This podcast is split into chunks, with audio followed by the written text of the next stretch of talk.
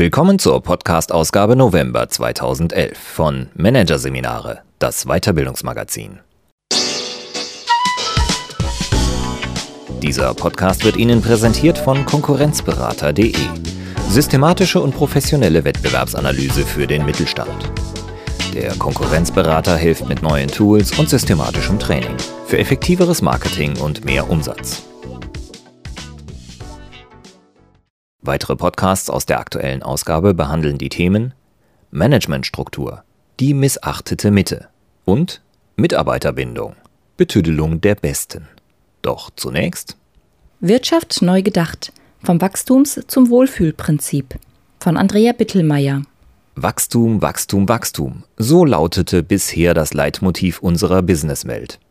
Knapper werdende Ressourcen, Umweltzerstörung und immer größere Schuldenberge der Staaten lassen Wirtschaftsvertreter und Wissenschaftler jedoch nachdenklich werden. Ist Wachstum wirklich eine notwendige Voraussetzung für Wohlstand? Kann Wirtschaft nicht auch anders gedacht werden? Hier ein Kurzüberblick des Artikels.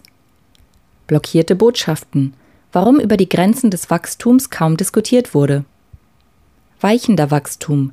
Warum das Ende des Wirtschaftswachstums nur eine Frage der Zeit ist zurück zum Bedürfnis, der eigentliche Wert der Wertschöpfung. Vom Wachstums zum Wohlfühlprinzip, wie Wohlstand künftig gemessen wird. Cinderella Economy und Blue Economy, Wirtschaft weitergedacht. Und keine Kredite, dem Wachstumsdiktat entkommen. Die Party ist vorbei, erklärt Meinhard Miegel den Unternehmern und Managern, die sich in der Hamburger Innenstadt auf der noblen Dachterrasse der Unternehmensberatung Kienbaum versammelt haben. So wie bisher kann es nicht weitergehen. Mit diesen Worten verkündet der renommierte Sozialwissenschaftler nichts weniger als das Ende der rosigen Zeiten des Wirtschaftswachstums. Wir haben über Jahrzehnte über unsere Verhältnisse gelebt kurzfristige Erfolge und steigenden materiellen Wohlstand mit Umweltzerstörung und immensen Schuldenbergen erkauft. Diese Rechnung geht nicht länger auf, sagt der Professor, der die Stiftung Denkwerk Zukunft leitet. Miegel spricht über ein Thema, das für die meisten Anwesenden ein unbequemes sein dürfte. Schließlich prangert er mit seinen Ausführungen nicht nur die Machenschaften einiger schwarzer Schafe an. Er stellt den Wohlstand eines jeden Besserverdienenden in Frage und den grundlegenden Glaubenssatz der Wirtschaftswelt gleich dazu. Denn Wachstum gilt als das Allheilmittel schlechthin, für die Wirtschaft ebenso wie für die Gesellschaft. Mit Wachstum lässt sich Arbeitslosigkeit bekämpfen, Verschuldung abbauen und Wohlstand mehren. Miegel sagt, Unternehmer und Manager kennen nichts anderes als Expansion und Wachstum. Es ist das Ziel, mit dem sie angetreten sind. So verwundert es nicht, dass gegen die Botschaft vom notwendigen Ende des Wachstums in einer endlichen Welt regelrechte Blockaden errichtet wurden. Lange Zeit mit großem Erfolg. Vorhersagen wie die von Ludwig Erhard im Jahr 1957, dass in absehbarer Zeit die Frage gestellt werden müsse, ob es noch immer nützlich und richtig sei, mehr Güter und mehr materiellen Wohlstand zu erzeugen, wurden geflissentlich unter den Tisch gekehrt. Und auch die Ergebnisse von Untersuchungen wie die Grenzen des Wachstums, die der Club of Rome 1972 vorgelegt hat, wurden abgeblockt, bevor sie ins kollektive Bewusstsein eindringen konnten. Doch die Blockaden beginnen zu bröckeln. Die Krise der Finanzmärkte, die Wirtschaftskrise, die Eurokrise. Nachdem jetzt eine Krise auf die andere folgt, hören die Wirtschaftsvertreter den kritischen Stimmen von Miegel und Mitstreitern immer häufiger zu. Auf Kongressen und Unternehmensveranstaltungen wird über ihre Thesen diskutiert, ihre Bücher tauchen in den Management-Bestsellerlisten auf.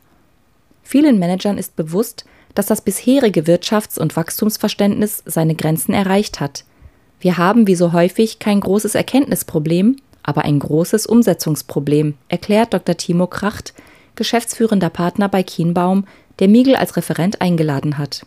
Dass die Zeit drängt, zeigt ein Blick auf den Zeitstrahl. In den 50er Jahren des vergangenen Jahrhunderts lag das Wirtschaftswachstum Westdeutschlands noch bei durchschnittlich über 8 Prozent. Bis in die 70er Jahre ging es auf etwa 3 Prozent zurück. In den 80ern und 90ern im vereinten Deutschland bewegte es sich mit sinkender Tendenz bei durchschnittlich gerade noch 2 Prozent. Seit 2001 sank es auf unter 1 Prozent im Mittel. Unternehmensberater wie Dr. Werner Beusen schlussfolgern daraus, jedes weitere Wachstum verlangt deutlich mehr Aufwand als das bisherige Wachstum, erklärt der Inhaber von Dr. Beusen Consulting in Koblenz. Zudem haben sich Wachstum und Wohlstand seiner Argumentation nach entkoppelt. Es gelte diese Trendumkehr zu akzeptieren und darauf zu reagieren, und zwar besser heute als morgen. Über kurz oder lang bleibt den Unternehmen ohnehin keine Wahl, als sich von ihrer Wachstumsfixiertheit zu lösen, ist Meinhard Megel überzeugt. Man muss nicht einmal über ethische oder moralische Gründe nachdenken. Es wird Wachstum einfach nicht mehr geben. Kontraproduktive Kräfte wie steigende Rohstoffpreise und die globale Konkurrenz seien immens stark und würden in den kommenden Jahren noch stärker werden. Es werde bereits eine große Leistung von Unternehmen und Managern sein, wenn sie den zurücktreibenden Kahn möglichst langsam zurücktreiben lassen. Damit das nicht zur Frustaufgabe wird, gilt es, neue Maßstäbe zu setzen. Das neue Credo müsse laut Miegel lauten, eine Unternehmensführung, die ohne Wachstum auskommt, erbringt eine ebenso große Leistung wie die eines Unternehmens, das expandiert. Die dazugehörige Aufgabe der Unternehmen Sie müssen Szenarien für eine Zukunft ohne Wirtschaftswachstum entwickeln, sagt Berater Beusen. Wichtige Fragen, die sich die Unternehmen dabei stellen müssen, lauten, welche neuen Ziele können wir uns setzen? Wie können wir unser langfristiges Überleben sichern? Und wie können die Mitarbeiter trotz sinkender Wirtschaftsleistung motiviert und leistungsfähig gehalten werden? Die dazugehörige Aufgabe der Aus- und Weiterbildung Wirtschaft muss anders gelehrt werden, von der Pike an. Thomas Jörberg, Vorstandsvorsitzender der genossenschaftlichen GLS Bank, geht gern in Schulen, um mit dem Nachwuchs über Wirtschaft zu reden. Dort stellt er zuerst die Frage, was ist der Sinn wirtschaftlicher Tätigkeit? Die Antwort kommt immer wie aus der Pistole geschossen. Gewinn machen. Jörberg hält das für grundlegend falsch. Das Ziel wirtschaftlicher Tätigkeit ist nicht der Gewinn, sondern die Bedürfnisbefriedigung der Menschen, und zwar unter der Berücksichtigung und dem Erhalt ihrer natürlichen Lebensgrundlagen. Die Menschen interessieren sich durchaus für eine intakte Umwelt und eine solidarische Gemeinschaft, ist er überzeugt. Sobald man ihre Bedürfnisse ganzheitlich betrachtet, zeigt sich, dass das Wachstumsprinzip viel zu kurz greift. Wachstum besitzt keinen Wert an sich. Dass eine solche ganzheitliche Ausrichtung sehr gut funktionieren kann, zeigt der Erfolg der GLS Bank. Das Institut finanziert ausschließlich Unternehmen, die Grundbedürfnisse befriedigen und strenge ökologische und soziale Kriterien erfüllen. Konkret handelt es sich um Firmen aus den Bereichen Bildung, Soziales und Wohnen sowie aus den klassischen Umweltsektoren wie regenerative Energien und ökologische Landwirtschaft. Die Kunden der Bank sind nicht wachstums- und gewinnfixiert, sondern legen Wert darauf, dass ihr Geld sinnvoll angelegt ist und geben sich mit marktüblichen Zinsen zufrieden. Immer mehr Kunden scheinen so zu denken, die GLS Bank verzeichnet einen regen Zulauf. In den vergangenen Jahren stieg der Umsatz im zweistelligen Bereich, im Jahr 2010 sogar um 37 Prozent. Ein Wachstum, das die allgemeine Abkehr von Wachstumsprinzipien belegt. Die Bedürfnislage der Menschen in den hochindustrialisierten Ländern ändert sich. Die Sinnfrage wird sich durchsetzen, sagt Jorberg. So wie Jorberg sehen viele Experten die Krise des Wachstumsparadigmas als Chance zur Hinwendung zu einem sinnhafteren Leben und Wirtschaften. So schreibt etwa Meinhard Miegel in seinem Buch Exit Wohlstand ohne Wachstum, indem er seine Thesen und Lösungsvorschläge vorstellt? Die Wirtschaftskrise beschert uns die einmalige Gelegenheit, in den Wandel zu investieren, das kurzfristige Denken, das die Gesellschaft über Jahrzehnte drangsaliert hat, wegzufegen und es durch eine durchdachte Strategie zu ersetzen. Wie auch die anderen meist noch skizzenhaften Entwürfe einer neuen Wirtschaftswelt kreist Miegels Gedankenmodell um eine intakte Umwelt, um Entschleunigung, um mehr Zeit für zwischenmenschliche Beziehungen und gesellschaftliche Solidarität. Im Zentrum steht nicht länger der materielle Erfolg, sondern das Wohlfühlen in der Natur, in der Gesellschaft und als Arbeitnehmer in einem Unternehmen, das die Bedürfnisse seiner Mitarbeiter und Kunden in den Vordergrund stellt. Das Wachstumsprinzip wird durch das Wohlfühlprinzip ersetzt. Wirtschaft neu, ganz anders gedacht. Vor allem geht es bei den Entwürfen um die Frage, um die sich letztlich alles dreht, die aber in der Wirtschaftswelt fast nie gestellt wird. Was macht die Menschen wirklich glücklich? Geld ist es jedenfalls nur sehr begrenzt. Zahlreiche Studien belegen, dass ab einem gewissen Einkommen mehr Geld nicht glücklicher macht. Der Psychologe Tim Kasser vom Knox College im amerikanischen Galesburg hat herausgefunden, dass Menschen, die sich stärker an inneren Werten orientieren, glücklicher sind als Menschen mit materialistischen Werten.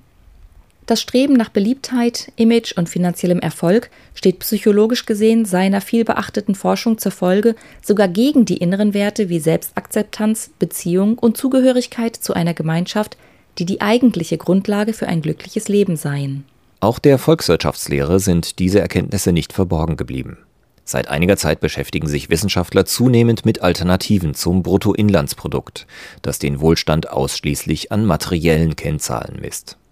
Die Forscher machen sich für Messzahlen stark, die auch eine intakte Umwelt, soziale Beziehungen, Gesundheit und Bildung berücksichtigen. Kriterien, die die Lebenszufriedenheit der Menschen mindestens genauso stark beeinflussen wie materieller Wohlstand und die bei der bisherigen Rechnung unter den Tisch gefallen sind. Im vergangenen Jahr hat dann auch der Deutsche Bundestag eine Enquete-Kommission mit dem Namen Wachstum, Wohlstand, Lebensqualität einberufen, die bis 2013 einen neuen Indikator zur Messung des Wohlstands entwickeln soll. Bislang sei die Wirtschaftspolitik zu sehr auf materiellen Wohlstand und das Bruttoinlandprodukt fixiert, ließ das Parlament verlauten. Die Wachstumsorientierung war zum Selbstzweck geworden, der Mensch wurde dabei vergessen. Es sei dahingestellt, ob die vorsichtige Abkehr der Politik vom Wachstumsprinzip bei gleichzeitiger Hinwendung zu einem Wohlfühlprinzip echter ethischer Einsicht oder doch eher der Erkenntnis geschuldet ist, dass das Wachstumspotenzial der Wirtschaft nahezu erschöpft ist. Fest steht, dass diese Abkehr Ansätzen und Ideen, wie Wohlstand ohne Wachstum funktionieren kann, weiteres Interesse beschert. Zum Beispiel den Überlegungen von Tim Jackson, Professor für nachhaltige Entwicklung an der englischen University of Surrey. Jackson, der auch als Berater der britischen Regierung arbeitet, hat den Begriff der Aschenbrödelwirtschaft, auf Englisch Cinderella Economy, geprägt. Diese besteht vor allem aus regional und ökologisch ausgerichteten Unternehmen aus den Bereichen Lebensmittel, Energie, Gesundheitsdienste, öffentlicher Verkehr und Bildung. Noch fallen solche Unternehmen kaum ins Gewicht, aber glaubt man Jackson, sind sie die Keime für ein neues, ressourcenschonenderes und umweltverträglicheres Wirtschaftssystem, das uns alle glücklicher machen könnte. Aber auch die klassischen Unternehmen achten in der neuen Wirtschaftswelt, wie Jackson sie in seinem Buch Wohlstand ohne Wachstum, Leben und Wirtschaften in einer endlichen Welt beschreibt, verstärkt darauf, dass ihre Produkte haltbar sind und sich einfach reparieren lassen. In der Landwirtschaft spielt der Schutz der Böden und das Wohl des Viehs eine große Rolle. Und Finanzdienste setzen auf vernünftige, langfristige und stabile Investitionen statt auf eine Expansion der Geldmenge. Auch hier geht es um echte Nachhaltigkeit, die den Unternehmen langfristig ihre wirtschaftliche Überlebensfähigkeit sichert und die echten Bedürfnisse der Menschen befriedigt. Dass, wie Tim Jackson fordert, Regionalität und Dezentralität gefördert werden sollten, hält auch Thomas Jörberg von der GLS Bank für einen richtigen Ansatz. Beide Faktoren sind oft der Ausgangspunkt für ökologisch-soziales Wirtschaften. Allerdings, so schränkt er ein, die globale Arbeitsteilung kann man nicht vollständig aufgeben. Wir leben in einer globalisierten Welt. Das Rad lässt sich nicht wieder zurückdrehen. Die GLS Bank finanziert daher auch international tätige Unternehmen. Die Kernfragen jedoch bleiben dieselben. Dient das Unternehmen dem Menschen? Dient es dem Erhalt der natürlichen Lebensgrundlagen? Damit agiert die GLS Bank vorbildlich in einem Sektor, der besonders stark in Verruf geraten ist. Schließlich sind die Finanzinstitute quasi zum Sinnbild des sinnbefreiten Strebens nach Wachstum und Renditemehrung geworden. Vor allem die Finanzinstitute sind es, die die Unternehmen durch ihre Kreditbedingungen und Bewertungskriterien zur einseitigen Orientierung am Wachstum treiben, sagen ihre Kritiker.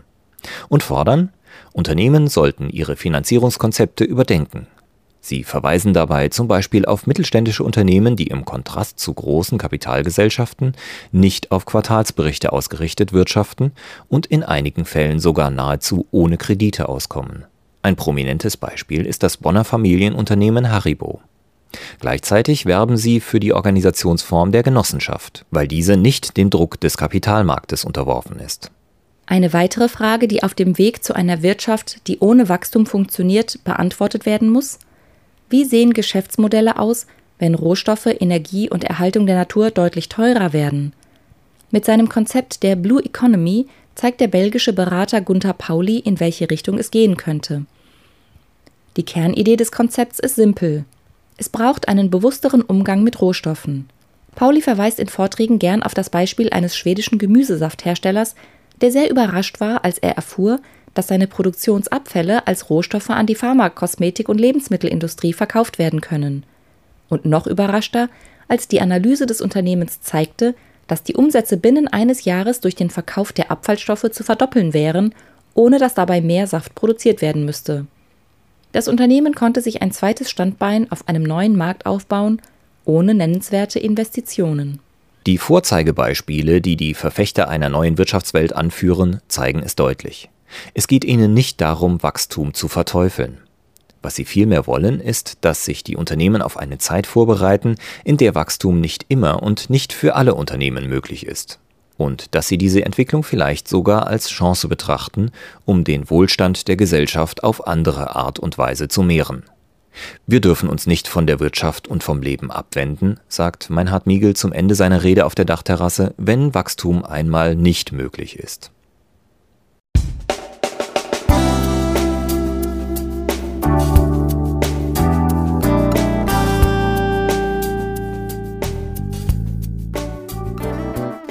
Sie hörten den Artikel Wirtschaft neu gedacht vom Wachstums zum Wohlfühlprinzip von Andrea Bittelmeier aus der Ausgabe November 2011 von Managerseminare, produziert von Voiceletter. Weitere Podcasts aus der aktuellen Ausgabe behandeln die Themen Managementstruktur, die missachtete Mitte und Mitarbeiterbindung, Betüdelung der Besten.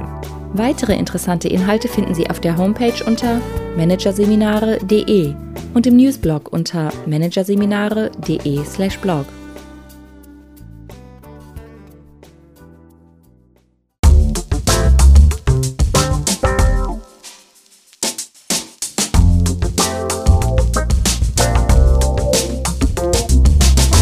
Das war der Podcast von Managerseminare, das Weiterbildungsmagazin.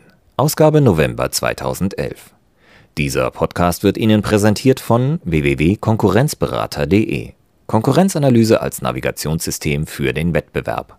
Übrigens, immer mehr mittelständische Unternehmen investieren in eine professionelle und systematische Wettbewerbsbeobachtung und sind dadurch schneller am Markt, machen mehr Umsatz, kommunizieren klarer. Mehr Informationen – Beratungs- und Trainingsangebote zum Thema Konkurrenzanalyse finden Sie unter www.konkurrenzberater.de.